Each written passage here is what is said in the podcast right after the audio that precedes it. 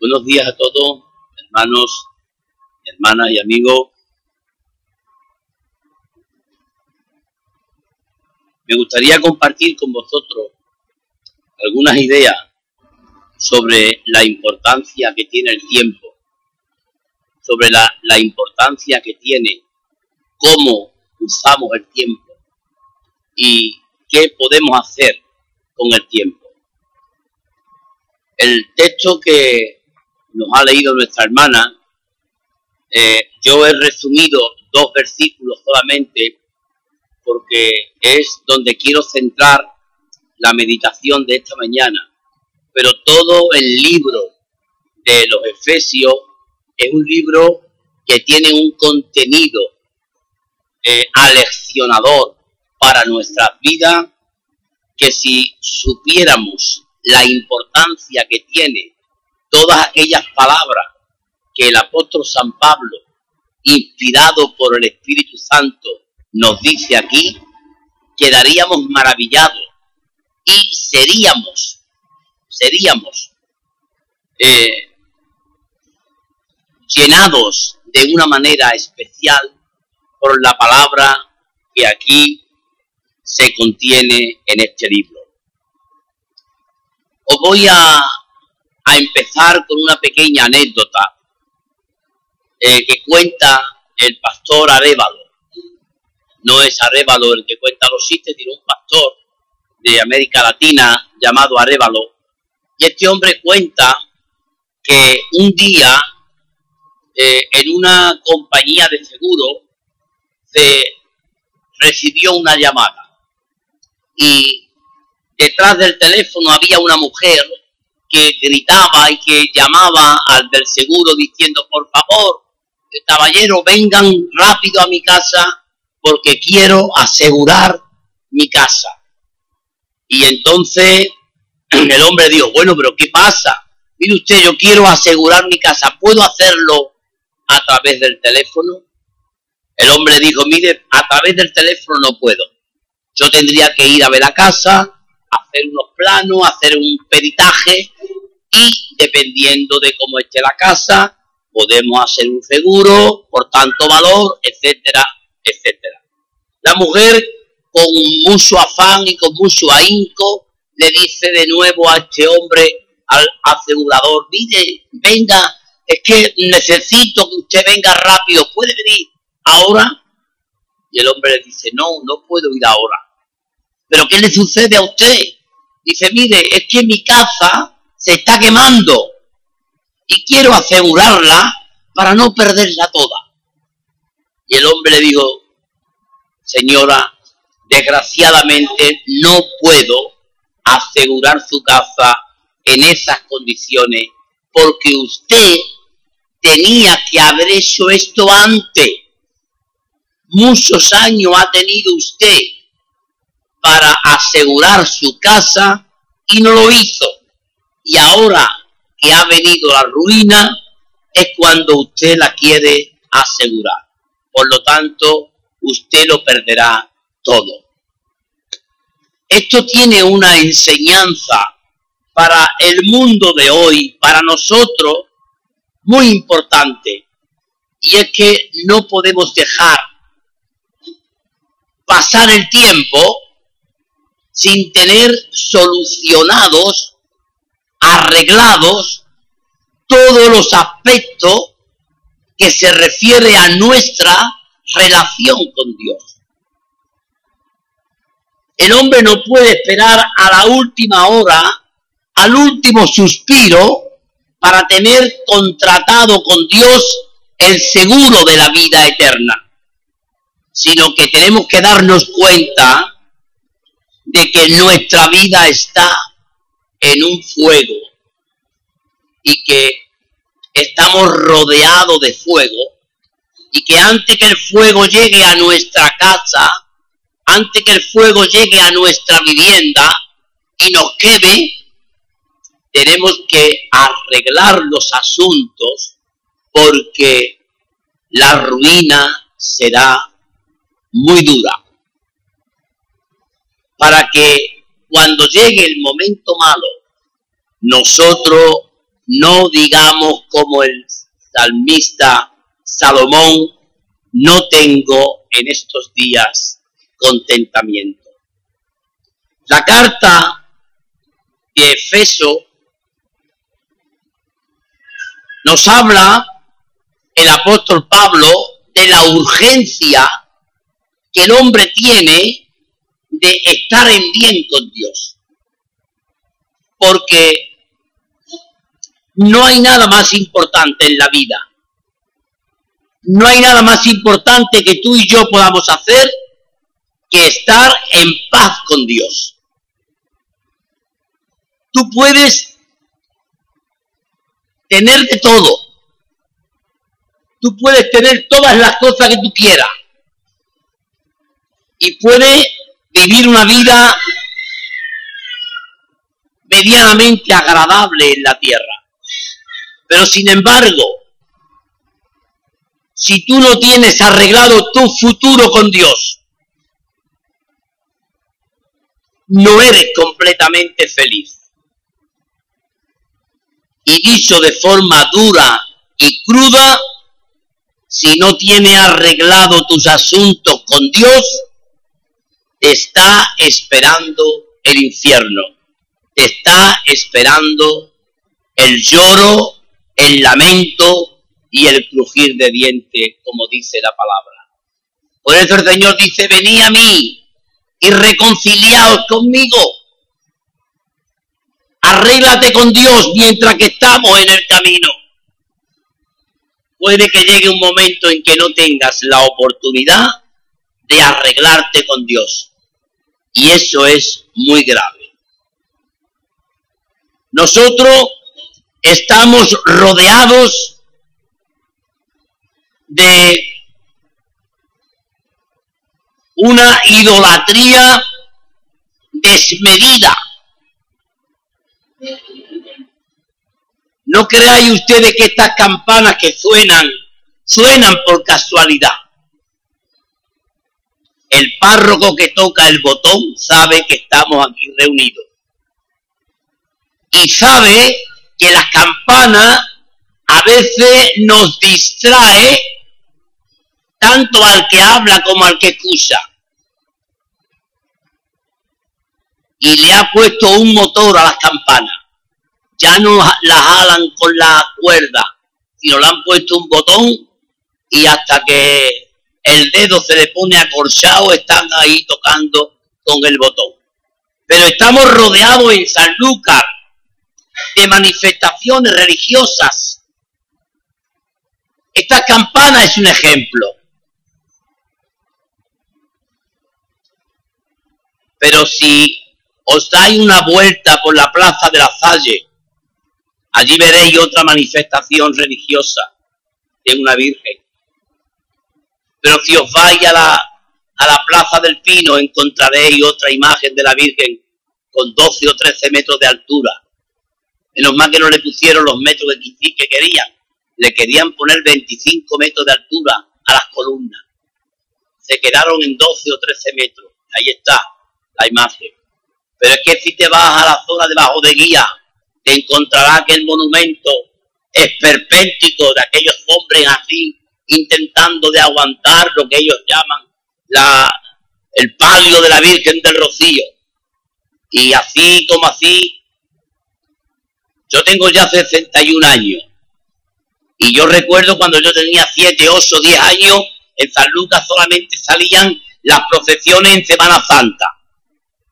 Trabajo ahora en el departamento de tráfico y os puedo garantizar que no hay ni una semana, ni una, ningún fin de semana en el año que no haya en San Lucas una manifestación religiosa por la calle. Lo digo porque soy el que tengo que montar el dispositivo. Y yo le digo muchas veces al delegado, mire usted, estáis convirtiendo San Lucas en una pequeña Fátima o en un pequeño Lourdes, donde las manifestaciones religiosas están a flor de piel. Y estamos rodeados de todo esto. Y sabéis que todas estas manifestaciones lo que está haciendo es lo mismo que ocurría en Éfeso. Éfeso era una ciudad donde se practicaba la magia negra, donde se le daba culto al emperador, donde se adoraba a la diosa Diana, diosa de la fertilidad, que era representada como una mujer con todo el pectoral lleno de seno, desnudo, diosa de la fertilidad. Y allí en la iglesia de Éfeso, bueno, en el pueblo de Éfeso, había una gran inmoralidad sexual, había mucho problema. Las mujeres, las sardocetíes, la sacerdotisa, no me sale, eh, bajaban del monte, bajaban de la, del templo a cupular con los hombres de la tierra. Y allí nos encontrábamos con una serie de manifestaciones que estaban en cierta manera preocupando al apóstol porque la iglesia de Éfeso estaba en medio de ese entramado religioso que podía afectar a la fe de aquella gente. Y el apóstol le dice a aquella gente, mira, tened cuidado, porque todo lo que se hace aquí no es cristiano, no es bueno, no es positivo. Por lo tanto, aprovechad bien el tiempo. El diablo aprovecha cualquier oportunidad para ganarle terreno a la iglesia de Dios. El diablo es muy astuto y sabe aprovechar muy bien el tiempo. Y usa todos los medios a su alcance para saber influenciar en cada uno de nosotros de una manera feroz, de una manera dañina. El apóstol Pablo le dice a la iglesia de Éfeso, aprovechad bien el tiempo porque los días son malos. Y el mensaje de esta mañana, hermanos, la meditación de esta mañana va en este sentido, aprovechad bien el tiempo.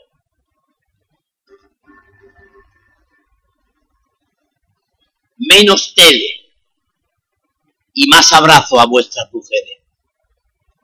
Menos tele y más paseo con vuestros niños y vuestros nietos en la calle. Menos tele y más lectura de la palabra. Menos manifestaciones religiosas y más amor, más mensaje para la gente de este mundo. Podemos pensar, hermanos, que tenemos mucho tiempo pero el tiempo es tan corto, el tiempo es tan volátil, el tiempo es tan efímero, que dice la Biblia que nuestros días son como la neblina, como la neblina que sale por la mañana y a media tarde ya se ha ido. ¿Quién no puede mirar la vista atrás y decir, cuando yo era pequeño, cuando yo era un niño, pero ya no soy tan niño, ya soy un adulto, ya estoy cerca de la jubilación, ya he vivido más de lo que me queda. ¿Quién de los que ya peinamos cana no podemos decir esto? Y el Señor nos está diciendo, mira, aprovechar el tiempo. Si no lo habéis aprovechado de aquí para atrás, de aquí para adelante sí tenéis que aprovechar el tiempo, porque los días son malos. Y el tiempo, hermanos, es algo que no se puede comprar. Yo compraría 10 años. si me lo vendieran. Si a mí me dijeran, mira ahí, en esa tienda, por 10.000 euros te venden 10 años de vida. Yo buscaría los 10.000 euros y compraría 10 años de vida para estar con mi familia, para estar con mis nietos, para estar con vosotros. Compraría 10 años. ¿Cuánto me va a permitir Dios vivir? ¿70? No, yo quiero 80. Compro 10 años. Pero podemos comprar 10 años. podemos comprar un día. El tiempo no se puede comprar. Y el tiempo se gasta todos los días. El tiempo no se puede acumular en un tarrito. Tú puedes echar en un tarrito monedas, en una hucha, pero ¿quién puede guardar tiempo? La Biblia habla del tiempo como algo efímero, pasajero, y que hay que cuidarlo de una manera maravillosa. El apóstol Pablo escribiendo a los Corintios le dice, pero esto digo hermano, que el tiempo es corto. El tiempo es corto. El tiempo ha sido comprimido por Dios. De tal manera que el Señor dice, el salmista, Señor, enséñame a contar mis días para que traiga a mi corazón sabiduría. Enséñame a contar los días. ¿Tú sabes por qué el tiempo es corto también? Porque no sabemos cuánto tiempo nos queda. Se puede ir a la presencia de Dios un niño con seis años como un adulto con 90. Nos podemos ir a la presencia de Dios en cualquier momento. Nadie tiene la garantía de decir mañana estaré aquí. Nadie. Todos nosotros estamos en las manos de un tiempo que es movedizo, que es frágil y que no sabemos cuándo nos cortarán el estar aquí y estar en la presencia de Dios. Rescatar el tiempo, valorar el tiempo, aprovechar el tiempo, son expresiones que la Biblia da para que nosotros sepamos andar sabiamente, aprovechando los días que tenemos en esta tierra que el Señor nuestro Dios nos da. Por eso, hermanos, debemos aprovechar el tiempo en cosas buenas. Tenemos que aprovechar el tiempo en ser amable con la gente. Debemos aprovechar el tiempo siendo cariñoso con la gente. Tenemos que aprovechar el tiempo amando a nuestra familia, diciéndole que le queremos. Cada día a tu esposa, a tu esposo, a tu madre, a tu padre, a tu hermano, a tu hermana, a tu amigo, a tu amiga. Tiene que decirle que la quiere, que los quiere y que tú estás aquí para ayudarles porque nuestro sentido de estar aquí en la tierra es para hacer el bien. Ya el mismo apóstol lo, decía, que tenía una lucha interior en sí mismo. Y él quería estar en la presencia de Dios. Pero dice, pero si quedarme en la carne es productivo, es bueno para la obra de Dios, entonces no sé qué escoger, porque tengo ganas de estar con el Señor, pero también tengo ganas de hacer su obra. Por tanto, el tiempo es un regalo de Dios, es un talento de Dios que tenemos que aprovechar bien.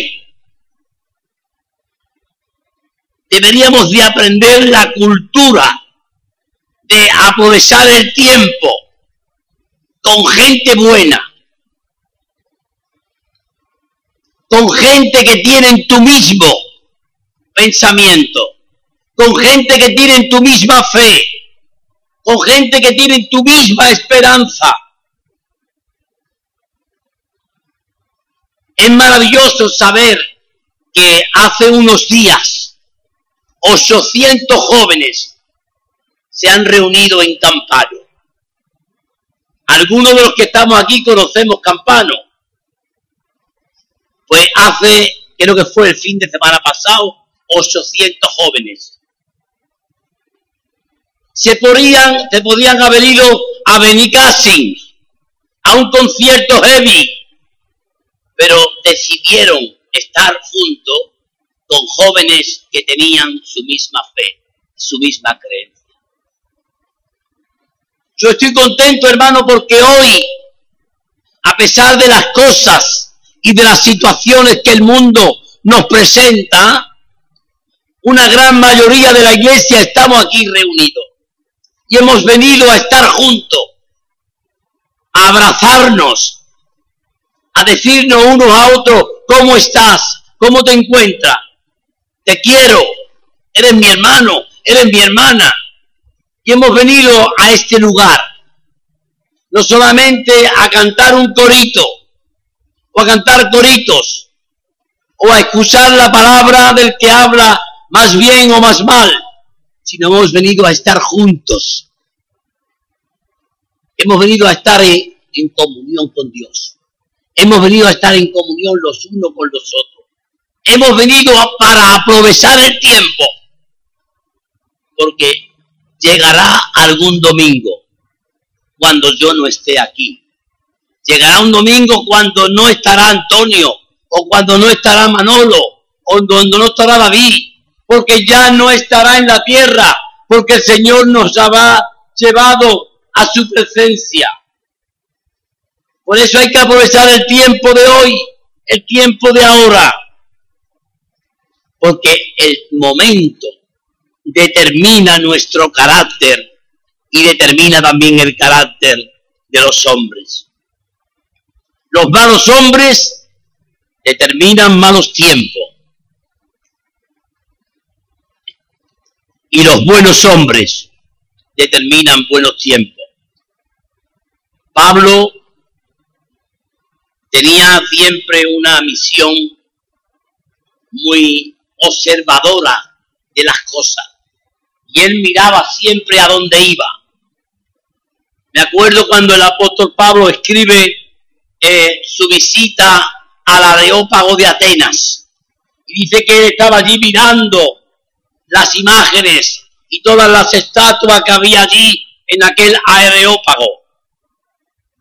Y cuando él empieza a hablar y a predicarle, el Evangelio le dice, atenienses, veo que sois muy religiosos, porque paseándome en medio de vuestros monumentos, he visto un altar inclusive al Dios no conocido.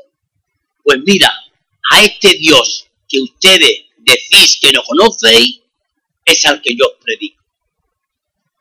Nosotros también, hermanos, tenemos que mirar y observar los tiempos. Y estamos viviendo tiempos muy difíciles. Tiempos donde la idolatría, las supersticiones, la magia negra, el ocultismo, el satanismo, la prostitución, la inmoralidad sexual, el alcoholismo, el desprecio a los valores, a la vida. Todo esto se está vendiendo hoy como un, un hito de libertad y como un hito de democracia y como un hito de modernismo. Hoy se vende el aborto como algo novedoso. Se vende la eutanasia como algo novedoso. Se está vendiendo la inmoralidad sexual como algo novedoso y como algo que es hasta bueno. Y aquí está el peligro, que se nos está vendiendo esto como algo bueno. Y nosotros tenemos que tener ojo avisor, porque nos están vendiendo la gallina de una manera mala. dice la palabra, apartaos de toda especie de mal, apartaos del pecado, dejar de hacer lo malo y empezar a hacer lo bueno. Cambiar vuestros pensamientos negros por pensamientos blancos. Cambiar vuestra vida. Andad sabiamente, dice el texto, para con los de afuera y para con los de adentro. El apóstol Pablo está diciéndonos a nosotros, mira, tener sabiduría para no ser partícipe de los pecados del mundo. Tener sabiduría para vivir de una manera santa delante del mundo. Tener sabiduría para tener buen testimonio delante del mundo. Tener sabiduría para vivir de una manera honrada y honrando a Dios delante de un mundo pecador y maligno. Tener sabiduría para no caer en las obras pecaminosas de ellos. Tener sabiduría para poder manifestar vuestra esperanza. Tener sabiduría para proclamar la palabra de Dios en medio de un pueblo pecador. Por tanto, dice el apóstol, no seáis insensato, sino entendido de cuál sea la buena voluntad de Dios, agradable y perfecta. El gran Moisés llegó a escribir en el Salmo 90 estas palabras. Señor, enséñanos de tal modo a contar nuestros días que traigamos al corazón sabiduría. Señor, enséñanos a contar nuestros días, que traigamos al corazón sabiduría. Hemos de ser hombres y mujeres sabios, entendidos de cuál sea la buena voluntad de Dios, agradable y perfecta. Vivir conforme a la voluntad de Dios implica sacarle el mayor partido y el mayor provecho a los días que estamos viviendo. Sácale el máximo partido. Aprovecha bien el tiempo.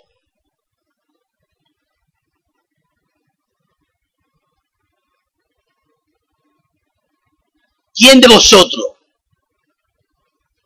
vio ayer la puesta de sol tan bonita que hubo en San Lucas. Yo la vi a través de un móvil. Alguien fue a ver la puesta de sol, dejó varias fotos y yo a través de la foto vi la puesta de sol. Tuvo que ser preciosa en directo, porque ya en la, en la, en, en el móvil se veía preciosa. Pues aprovechemos bien a disfrutar de lo que Dios ha creado.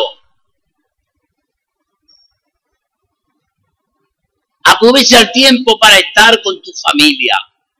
Aprovecha el tiempo para ir a la playa. Aprovecha el tiempo para, para compartir con alguien el mensaje de la palabra. aprovecha el tiempo para hacer cosas buenas, para llenarte de lecturas que llene tu corazón y tu mente de pensamientos positivos, de pensamientos buenos. Llena tu corazón de esperanza, llena tu corazón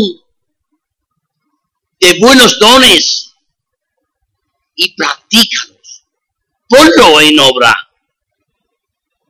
Ten una visión correcta de la vida. Ten una visión correcta de lo que significa la familia tengo una visión correcta de lo que significa la iglesia. La iglesia, lo digo así entre paréntesis, la iglesia no es un lugar donde hay un montón de personas buenas, sin defecto ni nada. No, la iglesia es un hospital donde venimos los enfermos a recibir la cura de Dios. La iglesia es el lugar donde los pecadores venimos a reconciliarnos con Dios y a reconciliarnos los unos con los otros. Abro paréntesis y sigo. Aprovechad bien el tiempo, tened visión. No cojáis cualquier revista para leer. Si no tenéis mejor libro, leer la Biblia. Si encuentra en tu casa un libro mejor que la Biblia, léelo. Pero si hay, si el mejor libro que hay en tu casa es la Biblia, aprovecha el tiempo y léela. Porque el Señor dice, escudriñad las escrituras, porque en ella os parece que está la vida eterna y ellas son las que dan testimonio de mí. Leed las escrituras, lee la Biblia, habla con otros de la Biblia, habla con otros de Jesús.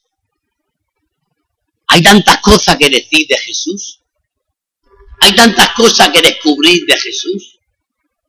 Habla de Él. No hable de la tele campo. No hable del matamoro. No hable de esa gente que salen en los programas de televisión vendiendo su vida y quitándose el pellejo los unos a los otros. Habla de Jesús.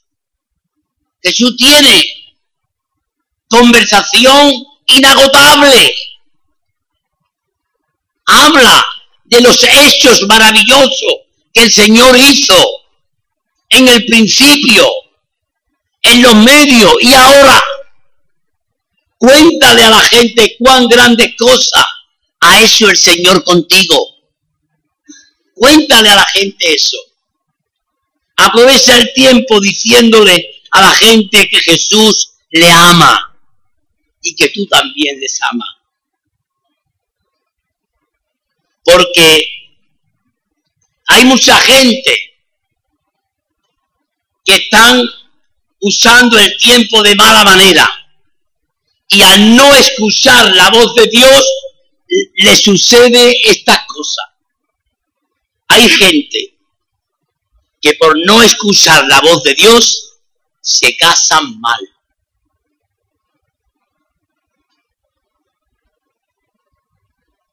Hay gente que por no escuchar la voz de Dios se casan mal. Hay gente que por no escuchar la voz se endeudan mucho. Todo esto podíamos dedicarle bastante tiempo, pero lo dejo ahí para que vosotros lo meditéis. El que se endeuda mucho, esclavo es del prestamista. Si tú te compras un coche de 30.000 euros o de 40.000 euros, tú eres preso de la financiera que te ha vendido el coche. Y si tienes la mala pata de que el coche se rompe antes de pagarlo, te queda sin coche y con trampa. Hay gente que por no oír la voz de Dios hacen malos negocios. Hay gente que por no escuchar la voz de Dios enferman. La enfermedad es consecuencia del pecado. ¿eh? No olvidemos esto. La Biblia dice que la enfermedad es consecuencia del pecado.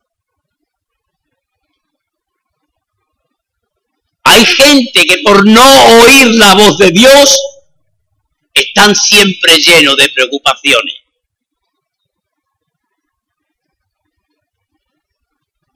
A mí hay dos textos en la Biblia que cuando estoy triste los recito de memoria. Y no es el Salmo 23. Uno de los textos que yo recito de memoria cuando estoy triste, cuando tengo ganas de llorar, cuando estoy melancólico. Yo recuerdo aquel texto de Juan que dice, no se turbe ni tengáis miedo. ¿Creéis en Dios? Creed también en mí. En la casa de mi Padre muchas moradas hay. Si así no fuera, yo os lo hubiera dicho. Pero voy pues a preparar lugar para vosotros, para que donde yo estoy, vosotros también estéis. Esto me relaja, esto me llena de alegría, me llena de, de gozo y elimina parte de mi tristeza, parte de mi agobio, me lo quita. Y otro texto que yo también recito de memoria cuando estoy en una situación mal, es aquel texto que dice, vení a mí los que estáis trabajados y cargados, que yo os haré descansar. Qué alegría saber que tenemos un Dios que lo gobierna todo y que se preocupa de nosotros. Dios tiene muchos hijos, pero se dedica a ti y a mí en forma particular. Dios está preocupándose por los hermanos que están en Colombia, pero también se está preocupando de los que estamos aquí. Y qué alegría saber que mi Dios, el Dios del cielo y de la tierra, se preocupa de mí de tal manera que entregó a su Hijo Jesucristo a morir en la cruz del Calvario por mis pecados y me ha hecho partícipe del reino de los cielos y herederos de toda y cada una de las promesas que fueron dadas al pueblo de Israel en la antigüedad. Qué maravilla saber que el Dios Todopoderoso que se apareció a Moisés en la zarza, que el Dios Todopoderoso que abrió el mar y el pueblo cruzó en seco, el Dios Todopoderoso que venció a las huestes de Faraón, el Dios que levantó a David de en medio de las ovejas y de las cabras y lo hizo rey, el Dios que levantó a Isaías como profeta, el Dios que levantó a Jesucristo de entre los muertos, es el Dios que en mí está haciendo la obra y la quiere perfeccionar para hacer de mí y de ti una nueva criatura con nuevos pensamientos, con nuevas ideas, con nueva forma de comportarnos, con nueva manera de actuar. Aprovechemos bien el tiempo, dice la palabra, con sabiduría, no malgastándolo, porque el tiempo no se recupera. El día de ayer pasó y lo que hiciste ayer ha quedado ahí. No hay marcha atrás. Así que aprendamos como el salmista y digamos, Señor, enséñanos de tal modo a contar nuestros días que traigamos al corazón sabiduría. Termino aquí, hermanos, aunque nos quedaría para una segunda parte, que si el Señor lo permite, en otra ocasión compartiré algunos pasos que yo encuentro en la palabra para aprovechar bien el tiempo. Simplemente decirte, hermanos, que el Señor nos ha dado el tiempo como algo valioso. Nos ha dado el tiempo como un tesoro y que lo ha encerrado todo en su mano para que nadie pueda modificarlo, cambiarlo ni venderlo, sino que el tiempo es posesión exclusiva de Dios. Nadie puede gobernar el tiempo. Podemos gobernar un barco grande en el mar, podemos gobernar un gran avión en el aire, podemos hacer grandes cosas en la tierra, pero el tiempo nadie puede gobernarlo, porque el tiempo es de Dios. Por tanto, aprendamos y pidámosles a Dios, Señor, ayúdame a contar bien mis días. Ayúdame a aprovechar bien el tiempo, porque los días son malos, porque lo que me rodea no es bueno. Y yo quiero, Señor, hacer tu voluntad. Los días que me queden en la tierra, yo quiero ser un hijo tuyo para que tú, cuando yo esté en tu presencia, tú te sientas contento conmigo y me diga, ven, ven buen siervo, porque hiciste mi voluntad en la tierra y hiciste todo lo que yo te enseñé, hiciste todo lo que yo te dije y por lo tanto ven al descanso de tu Señor. Ojalá, hermanos, que nosotros seamos sabios y entendidos de qué es lo que la palabra de Dios nos enseña en cuanto al tiempo y de la manera en que tenemos que aprovecharlo para hacer siempre lo más correcto y lo más bueno. Amén.